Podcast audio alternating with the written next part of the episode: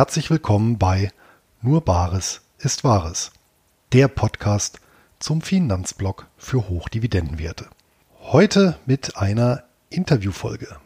Bei mir zu Gast im Geldgespräch ist Markus Jordan, der gelernte Banker und Herausgeber des Extra-Magazins. Ja, mit ihm wollte ich mich eigentlich zum Thema Exchange Traded Funds, also ETFs und Dividendenstrategien unterhalten. Jedoch wurden wir von den aktuellen Ereignissen im Vorfeld überrollt, so dass wir uns natürlich auch zum aktuellen Crash ausgetauscht haben.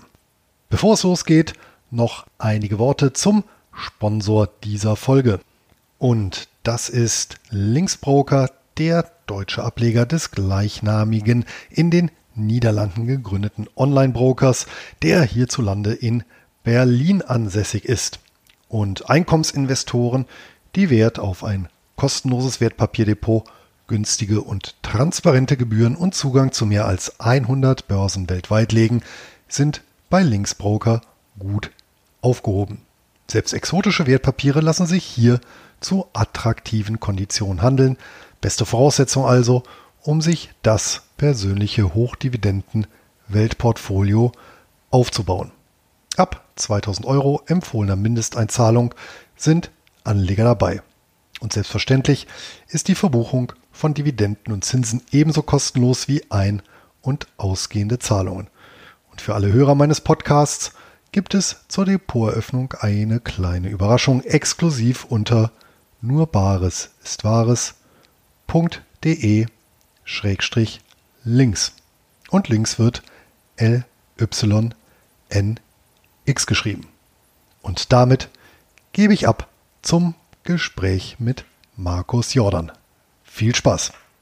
Heute bei mir im Geldgespräch zu Gast äh, Markus Jordan vom Extra-Magazin. Grüß Gott nach München und direkt verbunden damit die Frage, ist die Laune besser als die Depotentwicklung der letzten zwei Wochen? Ja, hallo erstmal, grüß dich Luis. Ähm, ja, die Laune ist schon ganz gut. Äh, natürlich ist die Marktsituation sehr schwierig und nicht nur die Marktsituation, sondern das ist ja eine äh, lebenseinschneidende Situation, die uns alle irgendwie trifft. Es ist keine Finanzkrise, äh, sondern eine ja, deutschlandweite Krise, weltweite Krise sogar.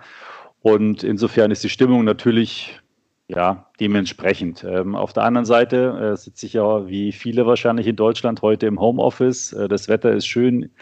Ich kann hier auf meinen Balkon schauen, da scheint die Sonne schön drauf. Also insofern gibt es ja auch immer positive Seiten ähm, bei allen negativen Sachen. Bin eigentlich immer ein recht optimistischer Mensch. Insofern ähm, alles gut, wird schon, wird schon werden. Kommen wir schon durch irgendwie.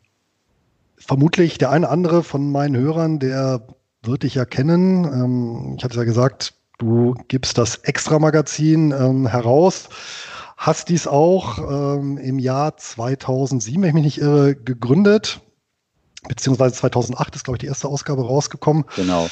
Ja, ähm, was ja auch sehr mutig ist, inmitten quasi der letzten Finanzkrise. Also quasi der, der Optimismus wahrscheinlich schon ein bisschen in die Wiege gelegt.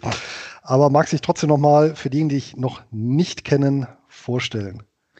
Ja, klar, äh, sehr gerne. Ja, irgendwie haben wir es mit den Krisen. Nein, also ursprünglich habe ich mich 2007 selbstständig gemacht ähm, und dann Anfang Januar, am 1. Januar ist das erste extra Magazin ähm, erschienen. Das war damals noch ein PDF-Newsletter mit so 10, 12 Seiten.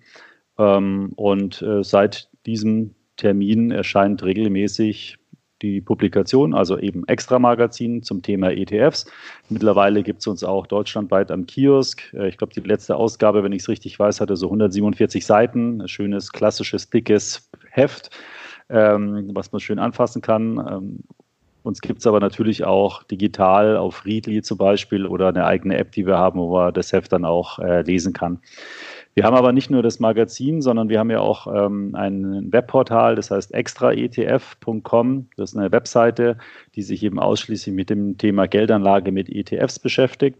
Und da haben wir neben einer ganzen Menge Nachrichten zum Thema ETF, Markt und Geldanlage ähm, auch viele Wissensartikel und vor allen Dingen aber, was bei Anlegern auch sehr beliebt ist, unsere ganzen äh, ETF-Informationen. Also man findet da zu einzelnen ETFs sehr, sehr viele Informationen ähm, in der Detailtiefe, die es so auf anderen Finanzportalen, zumindest in der auf, äh, Art und Weise, wie wir es aufbereitet haben, glaube ich, nicht gibt.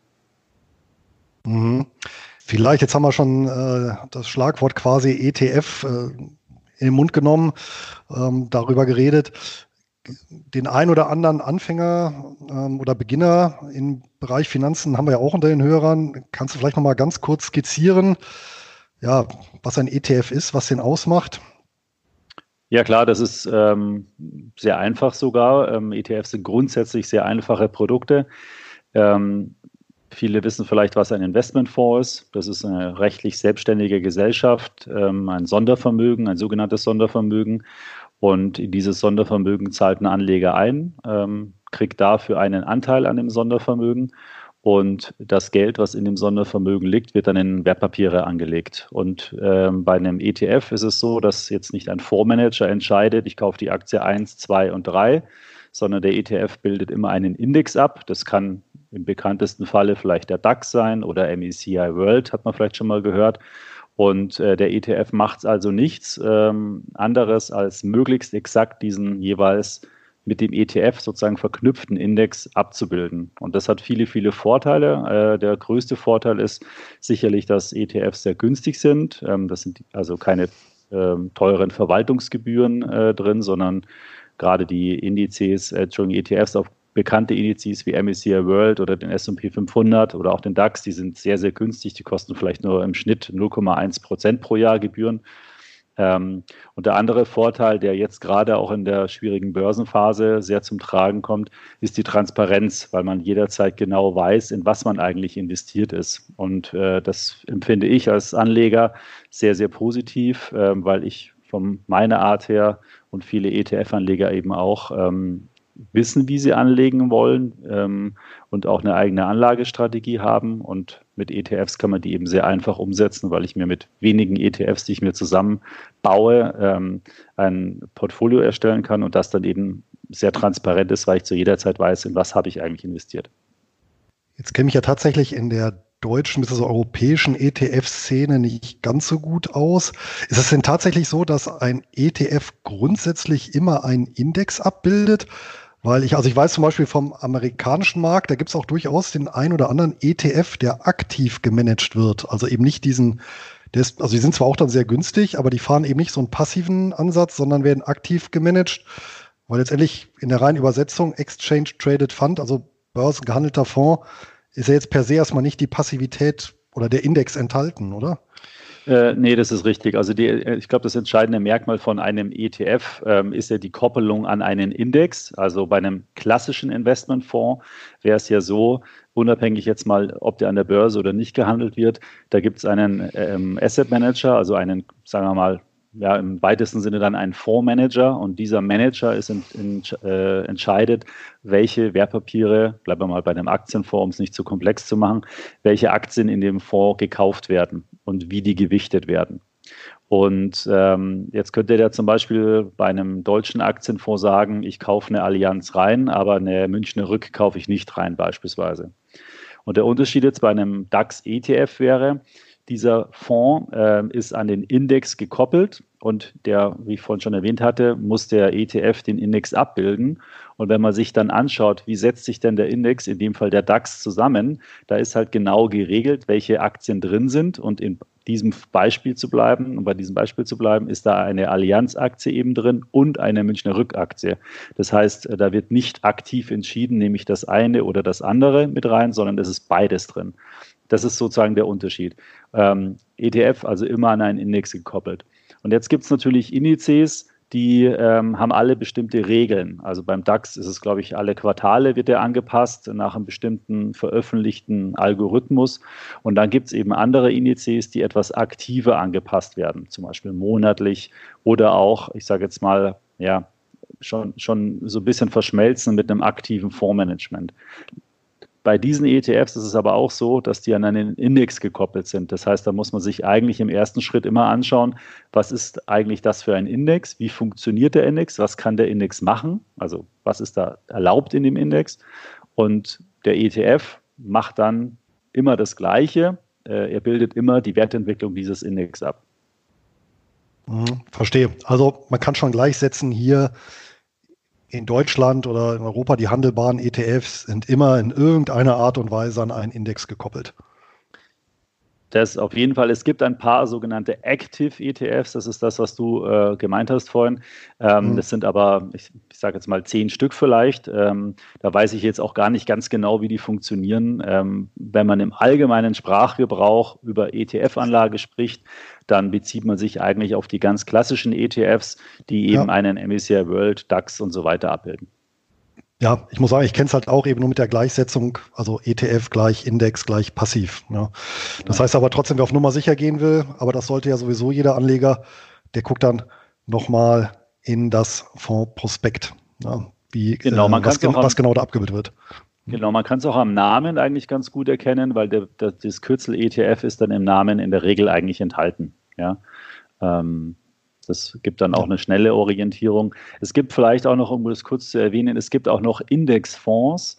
Ähm, die sind, sagen wir mal, ähnlich eigentlich wie ETFs. Die bilden auch einen Index ab, aber da steigt man jetzt schon sehr tief in die Materie an. ETF, wie du vorhin schon gesagt hast, steht ja für Exchange Traded Fund, also börsengehandelter Fonds.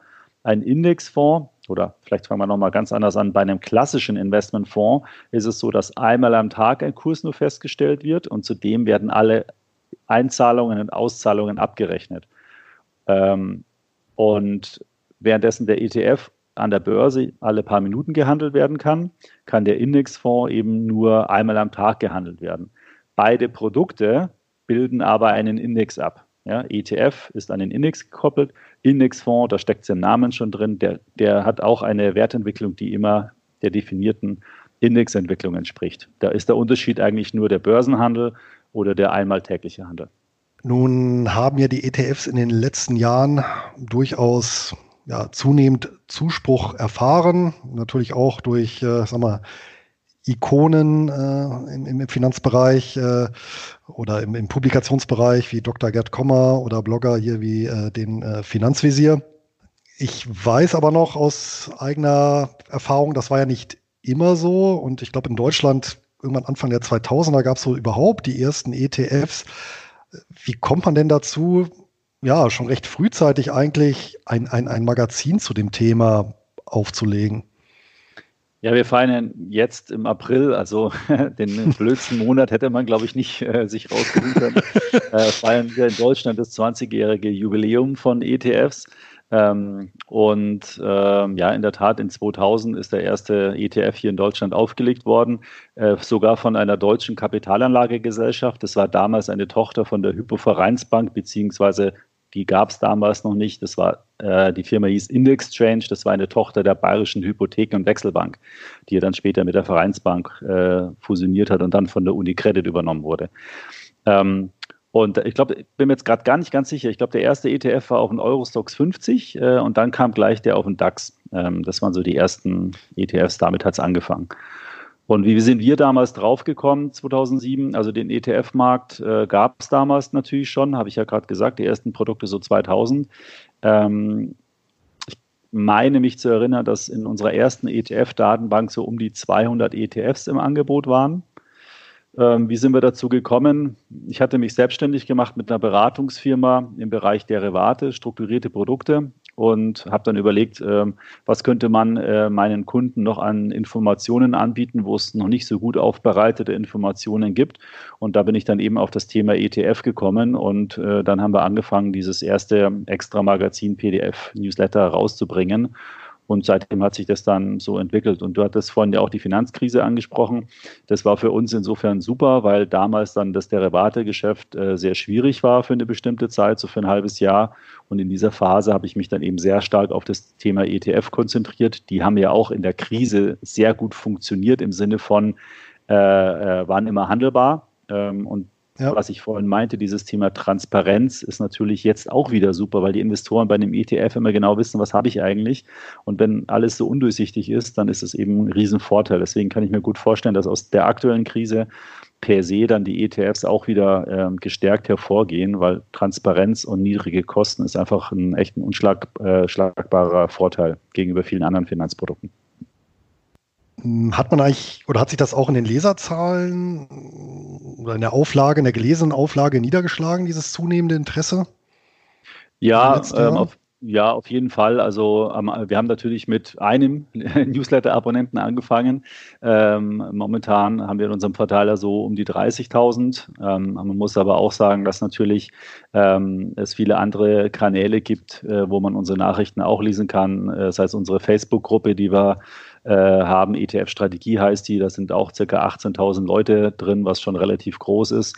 Ähm, ähm, dann sind wir auf diversen anderen Social-Media-Kanälen aktiv.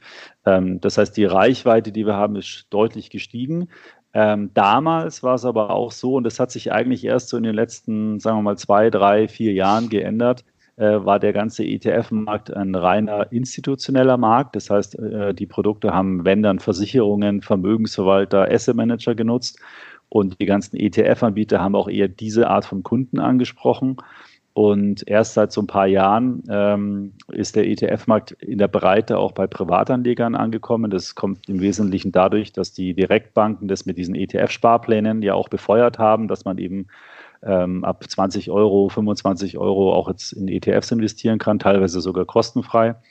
Und das hat dem ganzen Markt nochmal einen Riesenschub gegeben. Und wir veröffentlichen auch, das vielleicht noch kurz ergänzend, eine monatliche Statistik, wo die ganzen Direktbanken uns äh, ihr ETF-Volumen und ihre Anzahl an Sparplänen äh, melden. Und wenn ich es jetzt richtig im Kopf habe, waren das im äh, Februar, das sind die letzten Daten, rund 1,4 Millionen Sparpläne, die im Monat ausgeführt wurden. Also da sieht man schon, äh, das hat eine sehr, sehr große Dynamik und bleibt hoffentlich auch so. Ähm, weißt du denn zufällig, welchen Anteil ETFs momentan insgesamt am, am, am ja, sagen wir mal, Gesamt, äh, Gesamtmarkt haben bei Privatanlegern im Vergleich ähm, zu jetzt ähm, anderen Fonds, hm, die, nee, die nicht ETFs sind? Ja, das gibt es eigentlich äh, da keine richtigen Zahlen. Also eine Direktbank äh, könnte das für sich äh, vielleicht ermitteln. Äh, wir selber mhm. haben das Gegenstück nicht. Ähm, ich würde schätzen, dass der Anteil nicht mehr als 10, 20 Prozent wahrscheinlich ausmacht. Ähm, die ganze Investmentfondsbranche ähm, ist immer noch sehr, sehr stark geprägt von ähm, aktiv gemanagten Fonds.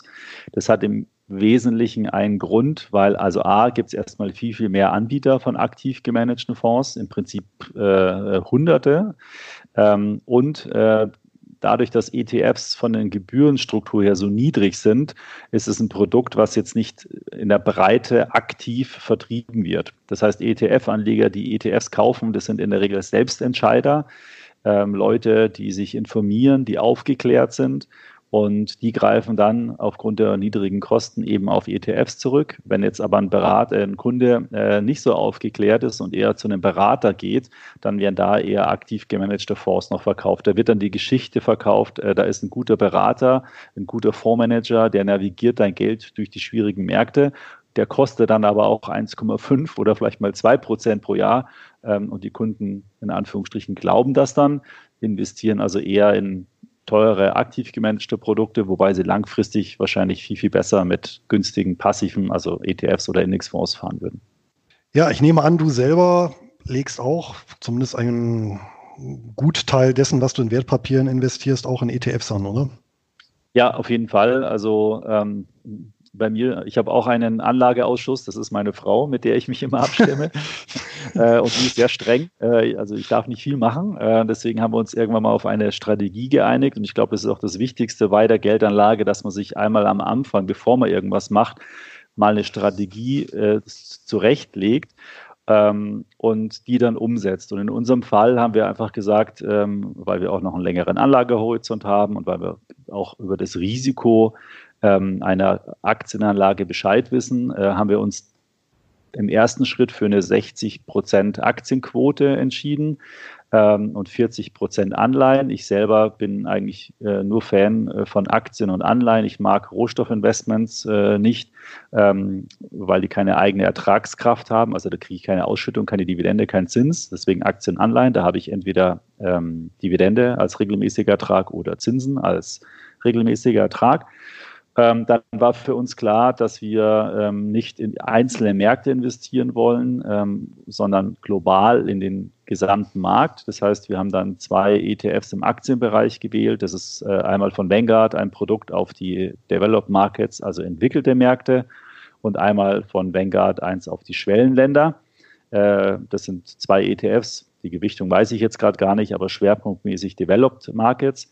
Ähm, und den anderen Teil haben wir in globale Staatsanleihen und äh, hoher Bonität und ähm, globale Staatsanleihen Schwellenländer investiert. Und damit habe ich sozusagen immer die Industrieländer abgedeckt im Anleihen- und Aktienbereich und die Schwellenländer im Aktien- und Anleihenbereich.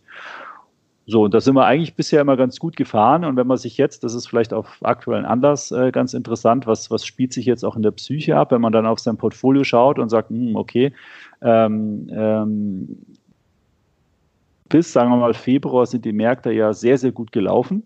Äh, das heißt, unsere ursprünglich mal definierte 60 Prozent Aktienquote ist knapp auf 70 Prozent gelaufen. Also wir haben also ein mhm. Übergewicht im Aktienbereich gehabt.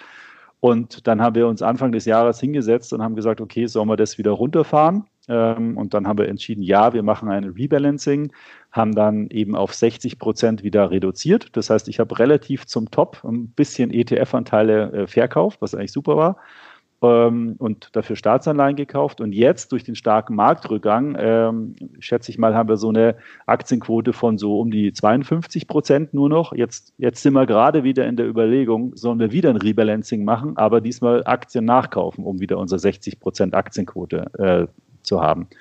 Und das meine ich, das ist so wichtig bei der Anlage, wenn man einen Plan hat, wenn man sich für sich entschieden hat, 60 Prozent Aktienquote, das ist das, womit wir leben können.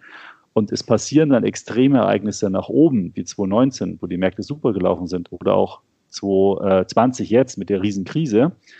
Jetzt mal unabhängig von den ganzen ähm, persönlichen Problematiken. Dann hat man aber ein, ein, Gerüst, an dem man sich orientieren kann.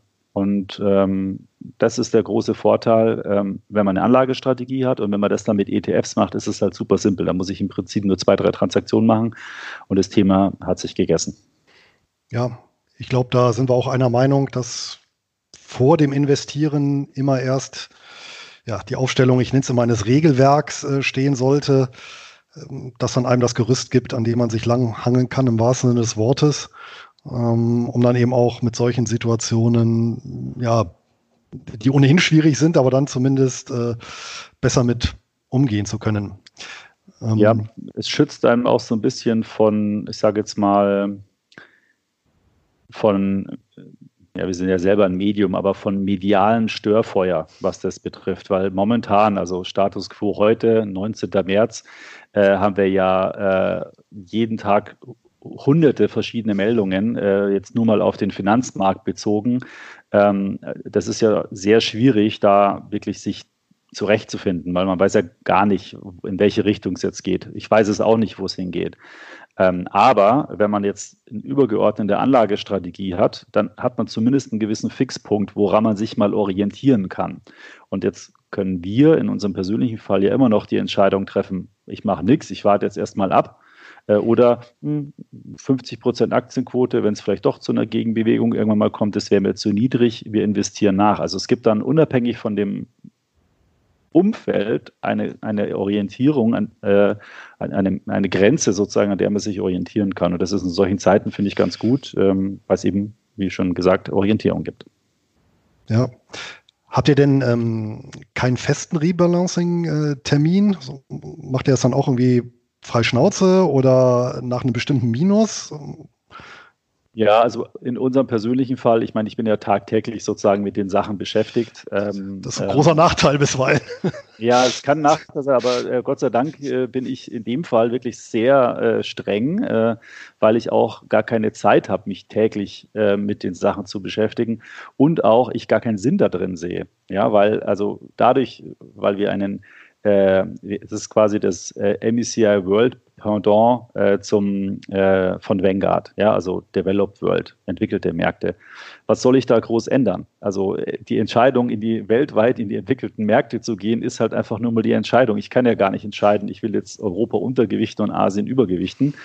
Äh, deswegen habe ich diese ganzen Entscheidungen nicht. Für mich ist es nur relevant, ähm, ähm, glaube ich sozusagen an einen Totalzusammenbruch der Wirtschaft. Dann könnte ich theoretisch verkaufen, glaube ich aber nicht. Deswegen bleibe ich jetzt äh, investiert und mache mir die Gedanken nicht.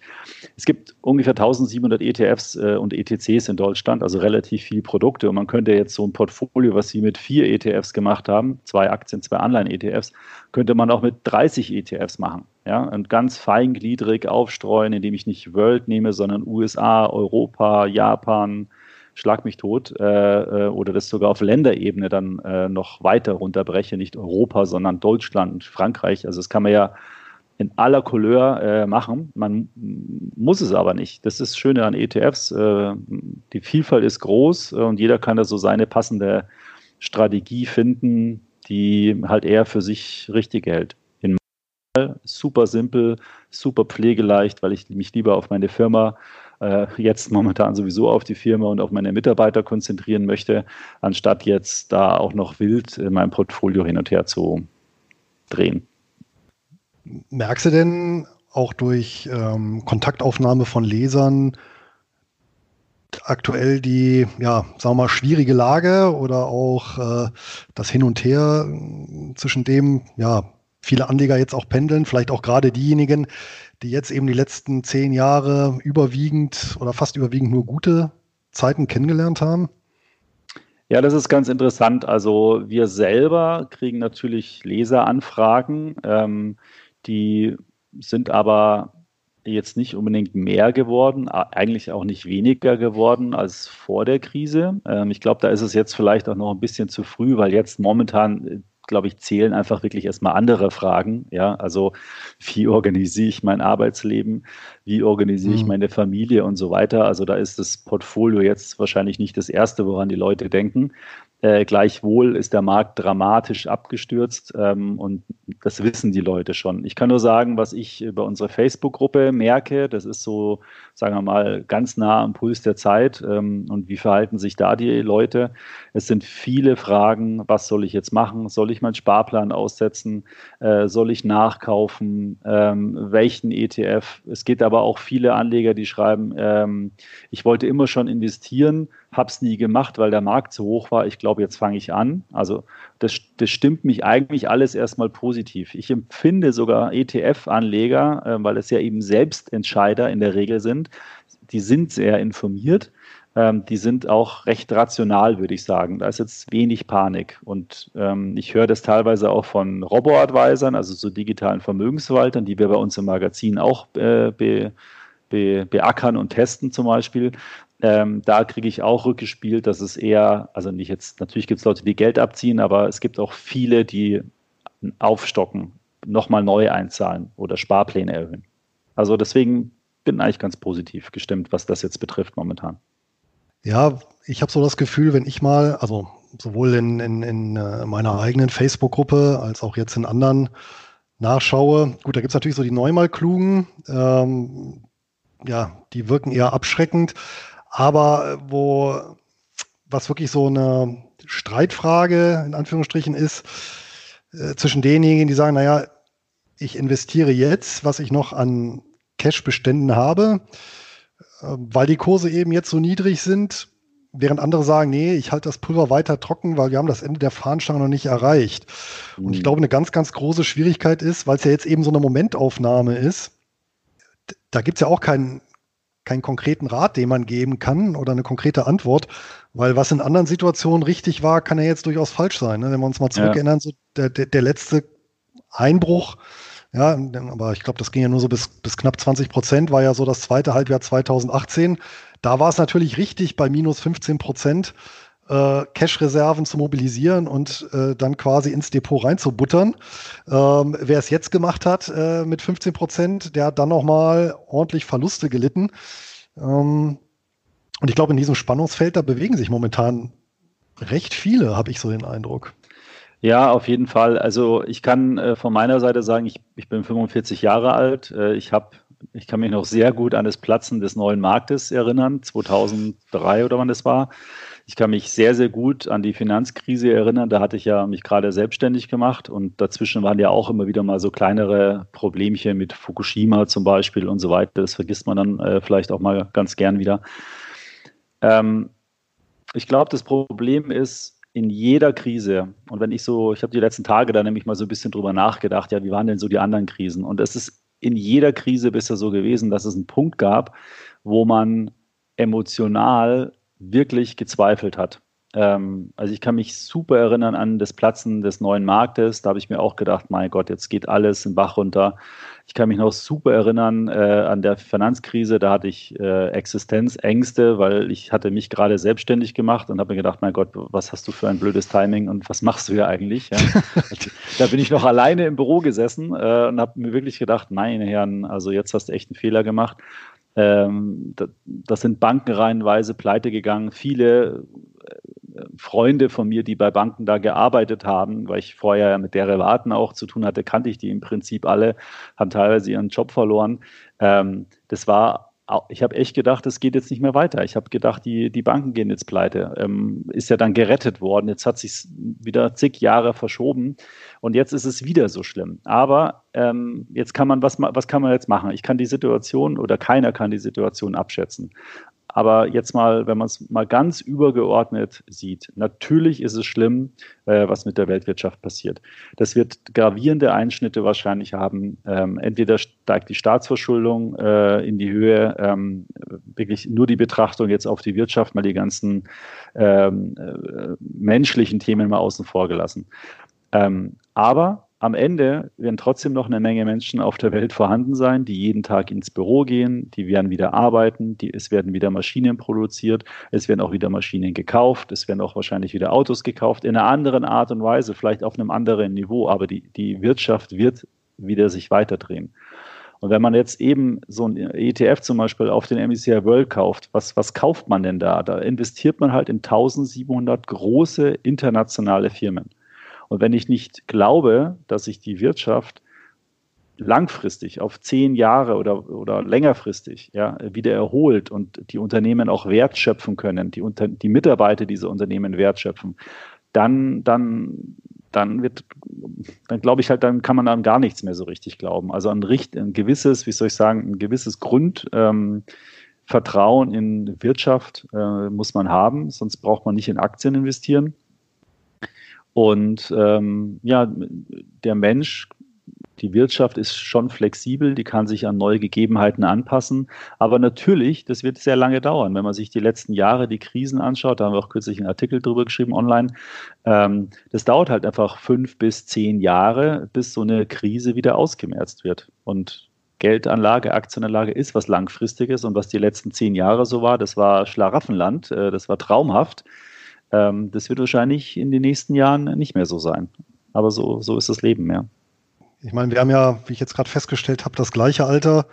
Und äh, was ich jetzt halt bemerkenswert fand, die letzten beiden Wochen, also ich kann mich nicht erinnern, dass wirklich in so kurzer Zeit so tief runter ging. Ich glaube, das hat es auch statistisch gesehen, na, bis 87 nicht gegeben, glaube ich. Ne? Ich glaube mittlerweile sogar unter, haben wir auch 87 überholt, oder? Ja, ich nehme mal an, also das ist schon sehr dramatisch gewesen. Aber ja. weißt du, das ist die eine Sichtweise, ja. Wenn ich mir jetzt nur mal den S&P 500 anschaue, ich sitze hier gerade vorm, vorm PC und, und schaue mir äh, gerade mal unsere Webseite an. Ähm, so, den, wenn man nur mal das letzte Jahr oder auf Sicht von einem Jahr das mir anschaue, ja, wir, wir hatten jetzt hier den ETF, den ich hier habe, ist einer von iShares auf dem S&P 500, der hatte den Höchststand von ungefähr 310 Euro, ja, und der steht jetzt bei 220. Also ist ein deutlicher Rückgang, ja, aber im, im Juni 2020 ist der äh, am, am 3. Juni ist er bei 240 Euro gestanden. Also ähm, ja. das heißt, den Anstieg des letzten Jahres ähm, äh, ist jetzt sozusagen weg. Ja? Ähm, und vielleicht ein bisschen mehr sogar noch. Aber man muss halt auch immer gucken, wenn was stark steigt, dann kann es halt auch mal stärker fallen. Ja? Ähm, und natürlich kurzfristig schaut man nur auf die, den schnellen, starken Rückgang. Aber wie gesagt, vorhin hatte ich erwähnt, 2019, das war ein Sensationsbörsenjahr, ein bisschen auch dadurch bedingt, dass wir zum Jahreswechsel 18, 19 auch nochmal stärker gefallen waren. Ähm, aber trotzdem, das war ein Sensationsjahr. Wenn man sich anschaut, so also Einzelaktien wie Apple, Amazon, die sind immer noch auf Jahressicht außer ich täusche mich jetzt komplett, aber meiner Meinung nach ja, immer noch deutlich, deutlich im Plus. Ähm, Also man guckt halt dann, man, man, Aktienkurse, gerade bei der langfristigen Anlage, sollte man immer möglichst langfristig anschauen und da vielleicht auch nochmal eine Unterscheidung zwischen einer Einzelaktie und einem Index. Das ist vielleicht nämlich auch nochmal ganz wichtig. Wenn ich mir heute, jetzt muss ich gerade überlegen, nehmen wir mal einen Autobauer, Volkswagen. Ja? Für Volkswagen wird sich die Zukunft wahrscheinlich massiv verändern. Da verändert sich der Markt sowieso schon durch äh, Elektrofahrzeuge, aber wer weiß, wie sich der ganze Automobilmarkt jetzt nach dieser Krise verhält. Ja, Gibt es da eine massive Änderung? Äh, orientieren sich die Konsumenten um? Also das ist eine sehr hohe Unsicherheit. Wenn ich jetzt aber einen Index nehme und äh, zum Beispiel den MSCI World anschaue, da ist auch VW drin, bin ich mir relativ sicher, aber da sind noch tausende andere Unternehmen drin, tausende oder hunderte andere Branchen. Ähm, das sind Pharmawerte drin, die vielleicht profitieren. Das sind, äh, was weiß ich, äh, Konsumgüterhersteller drin, die auch davon profitieren. Und da habe ich natürlich viel, viel weniger Risiken ähm, und muss mich nicht mehr so mit dem Einzelaktienrisiko oder mit, dem, mit, mit der, der individuellen Situation eines einzelnen Unternehmens auseinandersetzen. Und das ist schon ein deutlicher Vorteil bei der Geldanlage. Und Anleger jetzt, ähm, viele junge Leute, die haben ja so klassische Depots, Apple, Netflix, Facebook, äh, keine Ahnung, also so Werte, die, die man halt kennt, die auch in den letzten zehn Jahren brutal gelaufen sind. Ähm, und da zeigt sich da natürlich, mit denen hat man sehr viel Geld verdienen können, hat man jetzt kurzfristig auch sehr viel Geld verloren.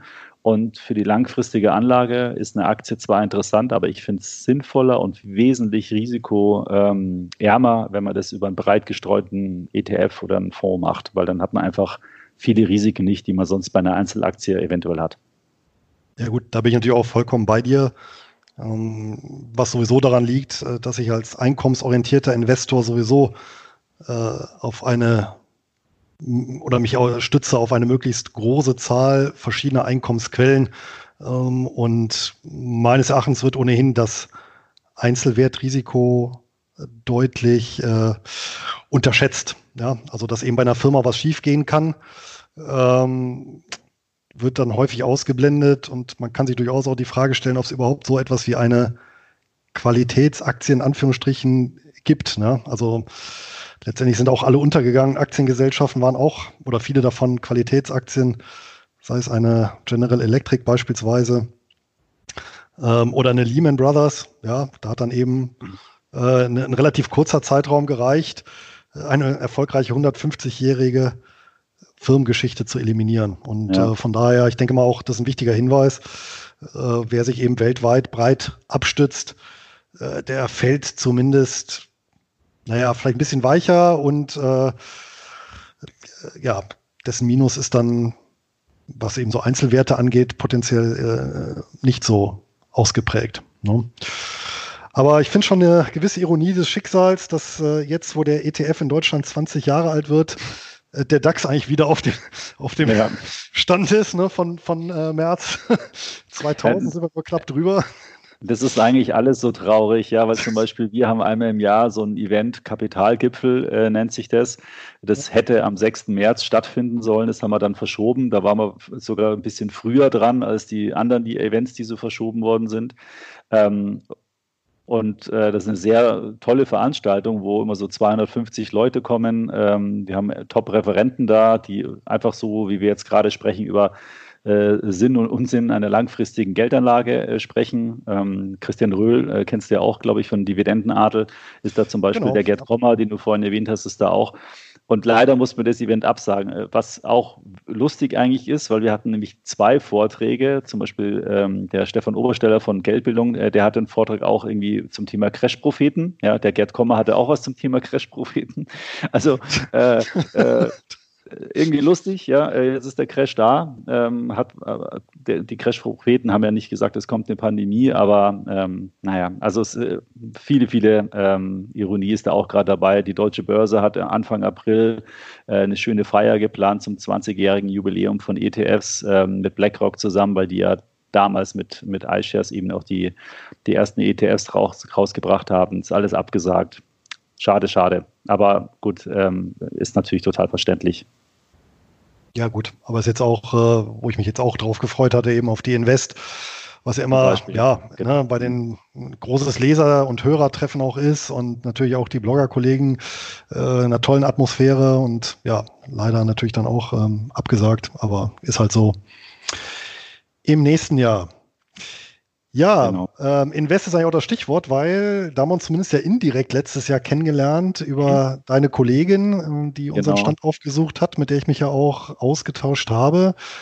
Und ich hatte es ja auch zwischendurch mal gesagt, ich selber verfechte ja für mich persönlich einen einkommensorientierten Ansatz. Das heißt, ich sehe tatsächlich Börseninvestitionen gar nicht so sehr vor, vor dem Hintergrund etwaiger Kursgewinne, sondern eben als Mittel eines ja, möglichst stabilen, dauerhaften und möglichst unterjährigen Einkommens. Mhm. Und tatsächlich im äh, letzten Jahr, ich glaube sogar der, der erfolgreichste Blogbeitrag war das sogenannte Blitzdepot für jedermann, eben in 20 Minuten zu einem ausschüttungsorientierten Weltportfolio. Und da habe ich im Prinzip die, genau diese Einfachheit und Transparenz von ETFs eben mit diesem Einkommensgedanken kombiniert. Und das ist dann anscheinend auch, auch auf sehr fruchtbaren Boden gestoßen, ähm, so dass ich dann, oder ja, das dann auch mal dann den, den Ansatz bot, sich mal zu dem Thema nochmal äh, ein bisschen tiefergehend auszutauschen, also ähm, Dividenden äh, plus ETF in Kombination.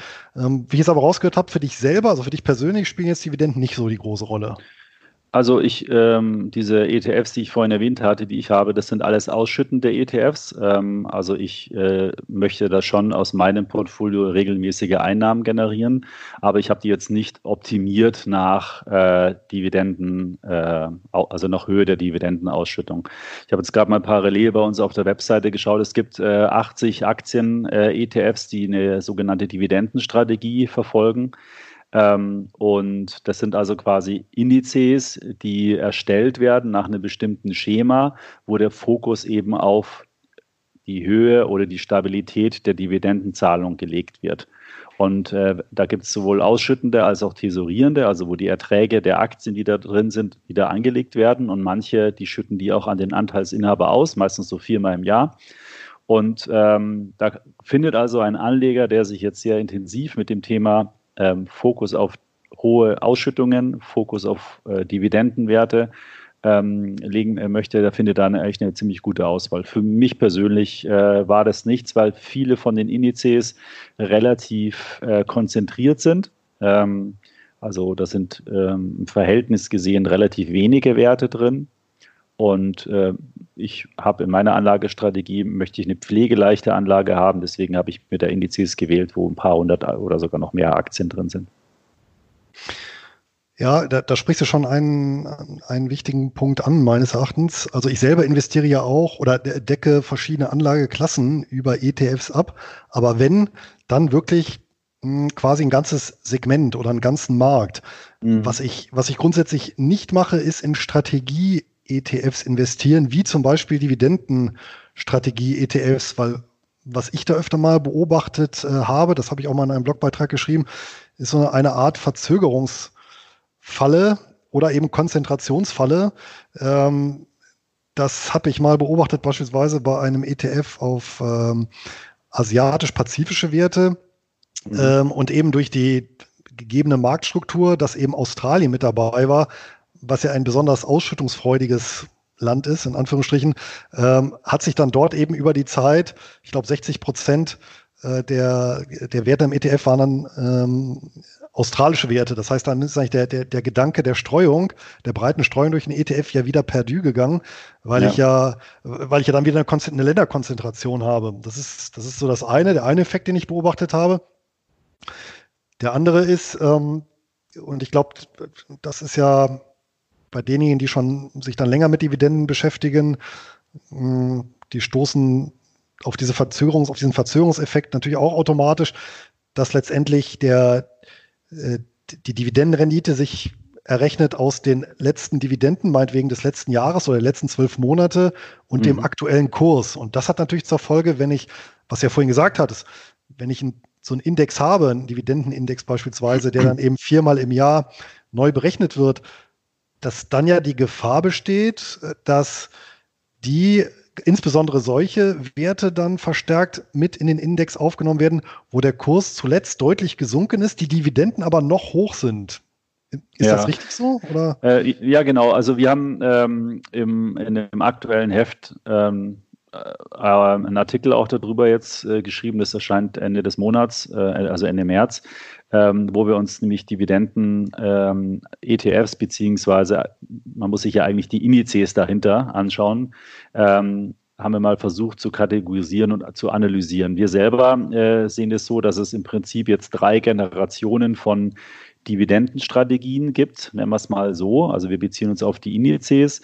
Und so die erste Generation, das waren eigentlich relativ simple äh, Strategien. Äh, da hat man äh, ja, die Frage ist ja letztendlich immer, wie, wie setzt sich der Index zusammen? Also wie, nach welchem Schema finde ich Aktien, die dann in den Index reinkommen? Ja? Und bei den äh, Generation 1 ist es so, da hat man entweder die vergangene Dividende herangenommen und das ist der Effekt, den du gerade beschrieben hast. Wenn ich jetzt zum Beispiel heute eine Aktie habe, ähm, sagen wir mal Lufthansa, da ist es, glaube ich, sicher, dass die jetzt äh, keine Dividende zahlen oder auch Daimler meine ich. Wenn ich jetzt einen Index habe, der die vergangene Dividendenrendite nehme oder beziehungsweise die vergangene gezahlte Dividende, dann habe ich jetzt heute bei der Daimler eine sehr hohe Dividendenrendite. Ich weiß aber schon, dass sie gar keine Dividende mehr zahlt. In der Indexlogik wäre die trotzdem im Index. Das ist natürlich totaler Schwachsinn. Das hat man dann verbessert, indem man gesagt hat, okay, man schaut nicht in die Vergangenheit, sondern man schaut auf die Prognosen. Und in diesem Fall wäre jetzt, würde heute die Prognose zeigen, Daimler wird wohl keine Dividende mehr zahlen oder weniger. Und deswegen ist die nicht im Index. Ja, das heißt, also da hat man schon innerhalb der Generation 1 das verbessert. Generation 2, die äh, Generation 1 ETF finden wir auch insgesamt eigentlich nicht so gut. Wir finden gut, die ETFs der Generation 2 und 3.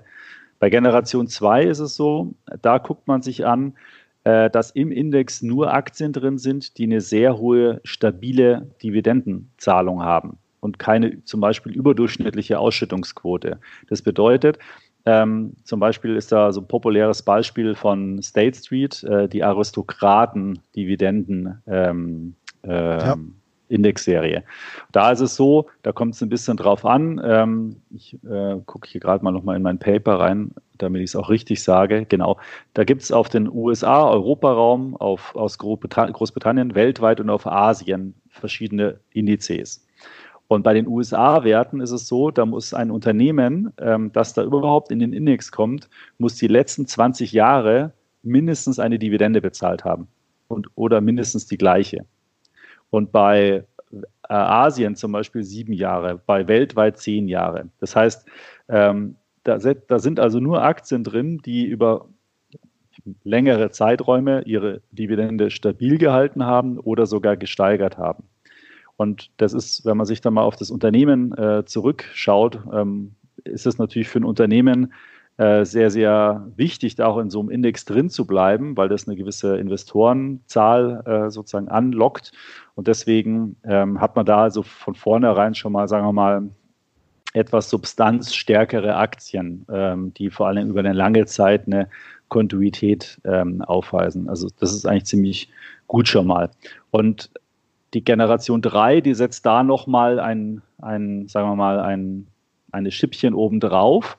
Da ist es so, dass man zwar auch wieder Dividendenwerte eben in den Fokus stellt, aber ähm, wir haben das so in drei Gruppen gepackt. In der Gruppe 1 ist es so, dass man schaut, ähm, man nimmt Qualitätsaktien auch mit stabilen Dividenden, so wie in der Generation 2 filtert die Unternehmen aber nochmal nach fundamentalen Kriterien. Also man guckt sich die Eigenkapitalrendite zum Beispiel an, den Cashflow und so weiter und so fort. Also man macht da nochmal so einen fundamentales, fundamentalen Filter drüber. Bei der zweiten Variante ist es so, dass man dann Qualitätsaktien mit hoher Dividendenrendite nimmt, aber zusätzlich nur Aktien reinnimmt, die eine niedrige Volatilität haben, also wo die Schwankung nicht so groß ist. Das soll neben der Substanzstärke der Dividendenzahlung auch noch sozusagen das Risiko insgesamt reduzieren. Und die dritte Untergruppe sozusagen, das, äh, da kombiniert man das. Da hat man dann auch ähm, Qualitätsaktien mit hoher Dividendenrendite. Ähm, und sorgt aber noch dafür, das ist dann so ein bisschen das, was du vorhin mit Australien gemeint hast, dass da einzelne Sektoren oder einzelne Aktien nicht ein Übergewicht bekommen. Dass also der Index schön breit verteilt ist. Und das sind so die Strategien, die wir momentan auch empfehlen. Ähm, das, äh, Im Heft zum Beispiel gibt es auch eine Liste von verschiedenen ETFs. Äh, da sind zum Beispiel die State Street äh, Dividendenaristokraten drin, aber auch andere ETFs, äh, die teilweise auch noch ein relativ kleines Volumen haben, weil die meisten Anleger momentan noch in der äh, äh, Generation 2.0, sage ich mal, stabile Dividendenpolitik unterwegs sind. Ja, wobei bei den Aristokraten habe ich natürlich auch die Herausforderung, äh, dass auch ein Aristokrat ja irgendwann mal ja, entthront wird. Also sprich, General Electric ist ja auch so ein Beispiel, wo es eben über Jahrzehnte, glaube ich, äh, sehr gut lief ähm, und dann plötzlich mit äh, ja, mit dem, mit der Kürzung der Dividende, die natürlich aus dieser Gruppe herausgefallen sind und das wird vermutlich auch schwer zu prognostizieren sein. Ne? Also das, dem da vorzubauen? Ja, ähm, klar, aber ähm, wenn ich mir jetzt zum Beispiel so einen äh, Aristokraten-ETF anschaue, ähm, zum Beispiel weltweit, der hat 100 Titel drin. Ähm, das heißt, da ja. gibt es keine großen Übergewichtungen und natürlich äh, hat jeder Index so eine gewisse, sagen wir mal, wabernde Masse. Da fallen mal Werte raus und mal Werte rein. Ähm, das ist auch nicht weiter schlimm. Ähm, Schlimm ist es ja nur, wenn ich jetzt zum Beispiel, ich habe jetzt die Geschichte von General Electric so nicht verfolgt im, im Detail, ähm, aber wenn ich jetzt alles auf eine Karte setze oder, oder nur fünf Aktien kaufe und General Electric hat dann eben 20 Prozent Gewichtung in meinem Portfolio und dann ändert sich was, dann habe ich halt einfach ein zu hohes Konzentrationsrisiko. Wenn ich aber ja. Äh, Dividendenwert-ETFs äh, kaufe oder, oder Indizes auswähle, wo schon von vornherein mehrere Werte drin sind, dann ist es äh, natürlich äh, deutlich reduzierter. Ich habe also, witzigerweise heute, vielleicht noch kurz ergänzen, ein, ein Telefonat gehabt mit State Street äh, wegen einem anderen Thema und da habe ich dann aber auch kurz gefragt, sag mal, wie ist denn das eigentlich bei den Indizes, Dividendenaristokraten?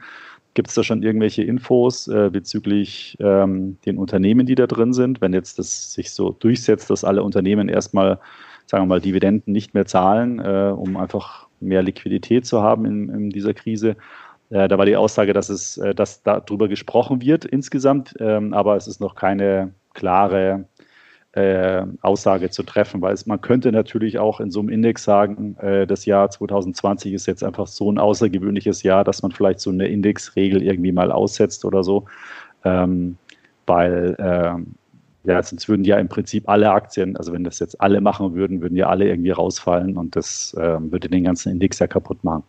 Also muss man mal gucken, äh, wie das jetzt so weitergeht. Da habe ich eine interessante Statistik übrigens von äh, Bloomberg. Mhm. Und die haben die sogenannten Global Dividend Cuts and Eliminations für die Weltfinanzkrise, also ne, den Zeitraum 2007 bis 2010 mal untersucht, mhm. weltweit. Und das ist eigentlich ganz interessant, weil von allen Dividenden zahlenden Unternehmen haben 14 Prozent die Dividende komplett ausgesetzt mhm. Und 43 Prozent gekürzt. Wobei natürlich Kürzung von marginal bis sehr stark. Das ist natürlich jetzt alles ja. mit dabei. Aber was ich halt bemerkenswert finde, und ich meine, da reden wir ja nun wirklich auch von einer äh, sehr schweren ökonomischen Krise mit vorangegangener Schockstarre, dass wir äh, eben dort auch 43 äh, Prozent der Unternehmen haben, äh, die die Dividende unverändert äh, weitergezahlt haben. Ja. ja, äh, ist klar, weil du hast natürlich Branchen, äh, kann ich mir vorstellen, jetzt Konsumgüterhersteller zum Beispiel, ja, die das berühmte Klopapier produzieren, äh, die, die, werden wahrscheinlich ein recht gutes Geschäft machen, äh, auch in der Krise. Ähm, also es, es gibt, muss ja immer irgendwelche Firmen geben oder wenn du dir jetzt zum Beispiel die ganzen Aktienentwicklungen von den Online-Lebensmittelhändlern zum Beispiel anschaust, die steigen äh, wie verrückt. Ähm, ich hoffe, dass die auch entsprechendes Geschäft machen äh, oder du schaust dir zum Beispiel so äh, Anbieter von Videokonferenzsystemen an, die steigen auch. Alles, was halt jetzt gerade so in der Krise irgendwie benötigt wird, äh, aufgrund zum Beispiel der ganzen Homeoffice-Arbeitsplätze. Also es gibt immer irgendwelche Gewinner äh, in einer Krise. Ähm, ich, die aktuelle Krise ist schon natürlich ein bisschen anders aus meiner Sicht als die Finanzkrise, weil die Finanzkrise war im Wesentlichen auf Finanzwerte, sagen wir mal, äh, beschränkt und durch die ganzen Liquiditätsspritzen ist es nicht so stark in die Gesamtwirtschaft, äh, sagen wir mal, reingeflossen. Also auch, aber nicht so stark. Jetzt ist es ja eine komplette Schockstarre. Also jetzt ist ja die ganze Welt auf einmal lahmgelegt. Und äh, was das jetzt für eine Auswirkung auf alle möglichen Branchen hat, ähm, das muss man, muss man erstmal erstmal abwarten, ja. Ja, gut. Also Tabak fällt mir da auch noch spontan ein. Die werden wahrscheinlich auch noch die Umsätze stabil halten können. Ja, wahrscheinlich. Ja, das äh, so die kleinen äh, Sünden des Alltags, die das dann noch ein bisschen erträglicher machen. Ja, ja ähm, gut. Wichtig auch hier natürlich bei den Aristokraten eine gute Durchmischung. Das äh, hast du auch selber gesagt. Und äh, die guten Indizes zeichnen sich eben dadurch aus, wahrscheinlich, dass sie sowohl hinsichtlich Länder als auch hinsichtlich ähm, etwaiger Branchen wahrscheinlich einen Deckel drauf machen. Also dann sagen, okay, äh, maximal zehn Prozent von, von einem Land oder zehn Prozent von einer ja. Branche. Weil sonst habe ich natürlich auch solche Klumpenrisiken. Wer jetzt eben sehr, sehr äh, stark äh, investiert war in, in der Öl- und Gasbranche, der hat jetzt natürlich auch gelitten. Ne? Ja, richtig. Also ich habe jetzt gerade mal bei mir auf der Seite geguckt, ja, was sind so die ETFs mit dem größten Anlagevolumen in dem Bereich der Dividendenstrategien und da ist der größte ETF äh, immer noch der äh, ähm, State Street S&P US Dividend Aristocrats und danach gleich der Euro Dividend Aristocrats und dann kommt der Vanguard FTSE All World High Dividend, äh, die alle ähm, Moment mehr als eine Milliarde Vorvolumen aktuell haben. Und was aber interessant ist, weil das sieht man bei uns auf der Webseite auch, wir berechnen da die aktuelle Ausschüttungsrendite. Also wir gucken, was hat der ETF schon bezahlt in diesem Jahr und was hat er im letzten Jahr im gleichen Zeitraum bezahlt, also in den, in den anderen Zeiträumen. Das heißt, wir haben also immer so ein ein Jahres rückwirkendes Band und teilen diese Summe der Ausschüttungen durch den aktuellen ETF-Kurs. Und wenn ich mir jetzt diese mhm. drei ETFs anschaue, äh, dann haben die, ähm, der US-Dividend ist relativ niedrig mit 2% Ausschüttung, aber der Euro und der All World, die haben 4,3 und 4,6% Dividendenrendite, äh, ah, ja. Ausschüttungsrendite. Also es ist schon dadurch, dass der Kurs runtergegangen ist und äh, wenn sich da in den Indizes nicht viel ändert, ist es schon sehr, sehr schön für, sagen wir mal, passives, regelmäßiges Einkommen. Ähm, es sind schon ordentliche Zinsbeträge. Und wenn ich es dann noch nach, nur nach Ausschüttungsrendite ähm, sortiere, dann äh, gibt es noch ein Produkt von der UBS, Dow Jones Global Select Dividend, das hat 8,7 Prozent ähm, Ausschüttungsrendite und von iShares Emerging Markets Dividend auch 8,5. Also man sieht schon, da sind auch hohe laufende Erträge momentan möglich mit Dividendenaktien. Ja. Also ich hatte ja auch, mein Ziel war es ja auch, äh, mindestens so mit meinem Blitzdepot für jedermann so um die 5% hinzubekommen aufs Jahr. Trotzdem bei unterjähriger Ausschüttung und ich glaube, ich hatte fünf, genau, fünf ETFs hatte ich da zusammen. Ähm, einmal Aktien äh, Industrieländer, einmal besagten iShares Emerging Markets, mhm. dann ein auf äh, Real Estate Investment Trust, gab es auch ein Produkt und dann zwei Anleihe-ETFs, einer Unternehmensanleihen und einer ähm, auf Emerging Markets Staatsanleihen, ja. Das ist ja im Prinzip auch so eine etwas eigene Anlageklasse. Ja, schon fast aktienähnlich, ähm, würde ich sagen. Ja, von der äh, Volatilität gut, aktienähnlich, so. ja, genau. Ne? Aber, ähm, ja, aber halt keine 100% Korrelation. Das heißt, zu Diversifikationszwecken äh, ganz gut. Und äh, der Dr. Kommer, der hat ja auch auf seinem Blog, ähm, ist schon ein paar Monate her, einen Beitrag veröffentlicht. Da gab es tatsächlich so die erste groß angelegte Studie zur Werteentwicklung tatsächlich von Staatsanleihen in Hardwährungen, mhm. also äh, nicht in lokalen Währungen, die von äh, Schwellenländern ausgegeben werden. Und mhm. vom Rendite-Risikoprofil her war das im Prinzip auch, ging das eben in die Richtung so eine eigene Anlageklasse. Man muss natürlich immer dazu sagen, in normalen Zeiten, äh, weil das, was wir jetzt erleben, ist natürlich im, im Panikmodus so eine Gleichrichtung und ähm, ja, das heißt, bis auf Tagesgeld und äh, kurz, ja, kurzlaufende AAA-Staatsanleihen wird man da ähm, durch die Bank weg eben Verluste einfahren. Jetzt natürlich ja. marktbreit, hier und da wird es natürlich äh, Unternehmen geben, die auch gewinnen. Ja, was, was halt ganz lustig ist, finde ich, äh, äh mit, mit, die ETF-Vielfalt gibt, äh, gibt ja auch viele so Spielmöglichkeiten. Ja, also wir haben zum Beispiel bei uns auf der Seite auch ein Portfolio angelegt, das nennt sich jeden Monat Ausschüttungen, also ein ETF-Musterportfolio, da kann man sich quasi die Bauanleitung anschauen. Und da haben wir drei ETFs zusammengestellt, äh, den iShares Stocks Global Select Dividend 100 ETF, den S&P Global Dividend Aristocrats ETF, wie schon erwähnt, und von Invesco ähm, FTSE Emerging Markets High Dividend, Low Volatility ähm, und haben die entsprechend gewichtet. Also man hat nur drei ETFs, ähm, hat eine globale Ausrichtung mit Schwellenländern und ähm, dieses Portfolio hat eine äh, aktuelle Ausschüttungsrendite von 5,78 Prozent momentan, was ja eigentlich ganz ordentlich ist. Der Clou dabei ist aber, dass die ETFs ähm, bewusst so ausgewählt wurden, dass ich wirklich jeden Monat eine Ausschüttung bekomme. Das heißt, äh, wenn man da jetzt äh, zum Beispiel 10.000 Euro ähm, investiert ähm, und verteilt eben auf die drei, dann kommt, äh, kriegt man halt so im Monat so zwischen 30 und 50 Euro, äh, teilweise sogar noch mehr in manchen Monaten ähm, Dividende ausbezahlt. Oder in dem Fall ist es ja keine Dividende, sondern eine Ausschüttung. Und äh, das ist ja auch ganz witzig. Ähm, kann man sich sozusagen ein monatliches Extragehalt ähm, auszahlen lassen. Ja, das ist ja auch sehr reizvoll. Oder das ist auch das, was, was ich eben an ausstellungsorientierten Strategien ähm, so besonders reizvoll finde. Ja. Ähm, was mich nochmal interessieren würde, diese Low Volatility ETFs in Kombination mit Dividenden, da hat ja mal der Pim van Vliet, der, der holländische Fondsmanager, auch mal, der hat ein ganzes Buch drüber geschrieben. Ich glaube, High Returns from Low Risk heißt das. Ähm, und das er auch mal untersucht und ähm, hat zumindest anhand des statistischen Zahlenmaterials äh, die Hypothese aufgestellt, dass tatsächlich so die Kombination eben aus ja, relativ hoher Dividende und relativ niedriger Volatilität langfristig sich deutlich in einer niederschlägt das denn noch der Fall jetzt zuletzt? Das Buch ist schon ein paar Jahre alt oder wurde das auch erfolgreich wegarbitriert?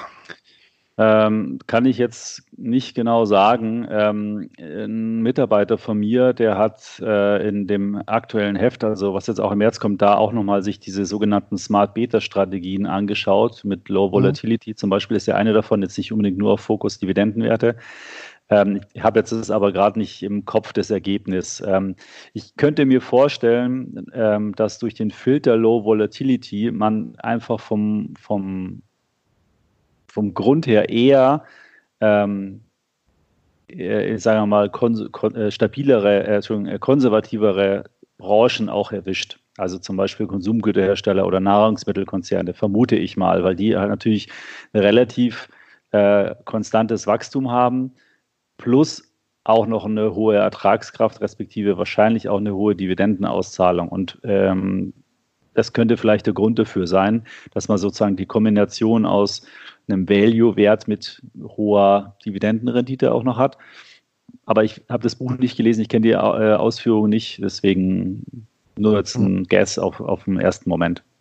Ja, okay. Merkt ihr denn über die letzten naja, was haben wir denn jetzt so, ja, fast doch zehn Jahre, also wo das Zinsniveau dann doch deutlich nach unten gegangen ist, auch ein zunehmendes Interesse an, an Dividenden-ETFs oder ausschüttungsorientierten ETFs? Mm, also es gibt schon so vereinzelte ähm, Dividenden-ETFs, die so, sagen wir mal, Publikumslieblinge sind. Dazu zählen sicherlich äh, eher die globalen Dividenden-ETFs, wie jetzt der Global Dividend Aristocrats oder der von Vanguard, der All World High Dividend. Ähm, ich würde es eher sagen, dass der Trend äh, in die Richtung geht, ähm, ich möchte mir ein Zusatzeinkommen aufbauen, also sprich äh, dieses Thema passive Einkommen, äh, das äh, rückt in den Fokus. Und das kann ich unter anderem natürlich, weil es da die Renditen halt am höchsten auch sind, mit Dividenden-ETFs machen, muss ich aber nicht zwangsläufig. Ähm, also wenn ich jetzt einen normalen äh, äh, Vanguard äh, Develop World äh, ETF nehme, wenn ich mich da jetzt nicht täusche, hat er auch irgendwie so 2,3 äh, Prozent Dividendenrendite, äh, Ausschüttungsrendite. Das ist ja auch schon mal nicht schlecht. Ja? Also man muss es ja nicht sozusagen auf die maximale Ausschüttungsrendite treiben, weil das geht in der Regel eben mit einer Konzentration des Portfolios einher. Ähm, kann man auch mit einem breit gestreuten Portfolio machen. Ja gut, ich meine, theoretisch könnte man natürlich auch einen Thesaurierer kaufen und dann immer Anteile verkaufen. Aber ich glaube ja. tatsächlich, das ist dann doch so abstrakt, beziehungsweise da fehlt dann doch der, der, der Automatismus. Und ich glaube, die, das fühlt sich dann tatsächlich irgendwie wie ein Verlust an, Anteile zu verkaufen. Ich meine, so geht es mir, mir auch. Deswegen bevorzuge ich ja tatsächlich ähm, ja, eine Ausschüttung beziehungsweise eine Dividende oder ein Zins, der mir gut geschrieben wird, dass ich eben nicht auf den Bestand zurückgreife und den dann eben sukzessive verkaufe. Ja, das hat ja, also ich persönlich mag es auch lieber, wenn ich eine Ausschüttung bekomme, ähm, weil ich es einfach irgendwie nett finde, einfach nochmal zusätzlich was aufs Konto zu bekommen. Das erinnert mich immer so früher, wenn die Oma zu Besuch kam, gab es mal äh, 20 Mark, ja, äh, so ähnlich, ja. Also ich finde es irgendwie gut, äh, regelmäßig Geld äh, äh, auf dem Konto eingehen äh, zu haben, ohne jetzt meine Strategie anpassen zu müssen. Ähm, aber es kann man so oder so machen. Also ich glaube, da, also wirtschaftlich ist es ja wurscht, ob das Geld sozusagen wieder angelegt wird äh, oder ausgeschüttet wird. Jetzt wird jemand sagen, ja, aber da gibt es auch einen Zinseszinseffekt. Ja, meinetwegen gibt es den Zinseszinseffekt. Ähm, ähm, aber ähm, am Ende ähm, muss es, glaube ich, jeder für sich entscheiden, was er lieber hat. Ähm, da gibt es, glaube ich, kein richtig oder falsch. Oder wenn, dann ist es nur auf so einem hohen äh, Niveau, äh, wo jemand wirklich sich alles genau ausrechnet und sagt, das Beste ist das. Also ich ich würde es da nach Geschmack machen. Ich finde Geldanlage vielleicht nochmal grundsätzlich, wird immer so viel Bohai um das ganze Thema gemacht. Ja, äh, welchen ETF muss ich nehmen? Äh, nehme ich den oder nehme ich den oder soll ich lieber doch den? Was haltet ihr von dem? Das ist, ist ja alles berechtigt. Dafür gibt es ja auch viele Produkte. Aber man, manchmal verzettelt man sich in tausend Entscheidungen, die es da nämlich gibt, nämlich einen ausschüttenden, nämlich einen tesorierenden, nämlich äh, halbjährliche Ausschüttung, nämlich quartalsweise Ausschüttung, nämlich physisch replizierend, nämlich Swap, nämlich den Anbieter oder den, nämlich den Indexanbieter oder den. Es gibt ja, die Fragen gehen ja nicht aus. Ja? Ähm, und in vielen Fällen bin ich eher der Meinung, nicht so viel Stress machen, mal anfangen, mal gucken und wenn man dann meint, äh, es lohnt sich zu bis aufs Letzte zu optimieren, dann kann man das ja immer doch mal machen. Ja, Markus, das ist doch ein schönes Schlusswort. Da gebe ich dir auch wieder recht. Es gibt kein richtig oder falsch. Es gibt ein paar Grundsätze. Das heißt, bei einkommensorientierten Investitionen breit streuen. Das heißt, grundsätzlich sich ein Regelwerk zurechtlegen vorher und dieses dann natürlich äh, entsprechend Risiko-Rendite adjustiert und langfristig verfolgen und dann klappt es auch mit dem passiven Einkommen. Ja, dann bedanke ich mich recht herzlich für die Auskünfte. War sehr interessant. Ich habe auch noch einiges ähm, dazugelernt und an alle Hörer, wo gibt es äh, das Heft zu kaufen? Ja, so, sofern sie noch offen haben an jedem Kiosk am Flughafen oder Bahnhof. Ja, also Flughafen vielleicht eher nicht mehr, aber Bahnhof. Äh, oder bei uns äh, auf dem Shop, also am besten auf extraetf.com gehen. Ähm, in der Rubrik Wissen gibt es so eine Unterrubrik Service, da finden Sie dann den Link und noch eine Kurzbeschreibung, um was es geht. Äh, oder notfalls bei uns anrufen. Ähm, da äh, finden Sie das dann schon in, auf der Webseite entsprechende Informationen, wo man es bekommen kann. Ja, prima. Den Verweis packe ich dann eh in die Notizen und ähm, das klang auf jeden Fall sehr interessant. Äh, ich werde mir das Heft auf jeden Fall auch zu Gemüte führen, speziell natürlich die Beiträge hier zu den Dividenden-ETFs. Ja, in diesem Sinne bedanke ich mich nochmal und ja, allen Hörern eine ertragreiche Zeit und äh, ja, dir übergebe ich noch das Schlusswort.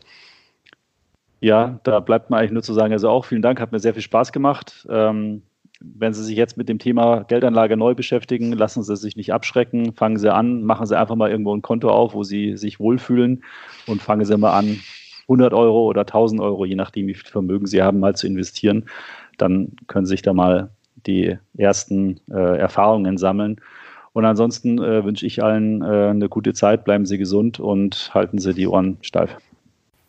Soweit mein Gespräch mit Markus Jordan. Ich bedanke mich bei ihm und meinem Sponsor Linksbroker und wünsche allen Hörern auch in diesen turbulenten Tagen und Wochen eine ertragreiche Zeit und alles Gute. Bis dahin.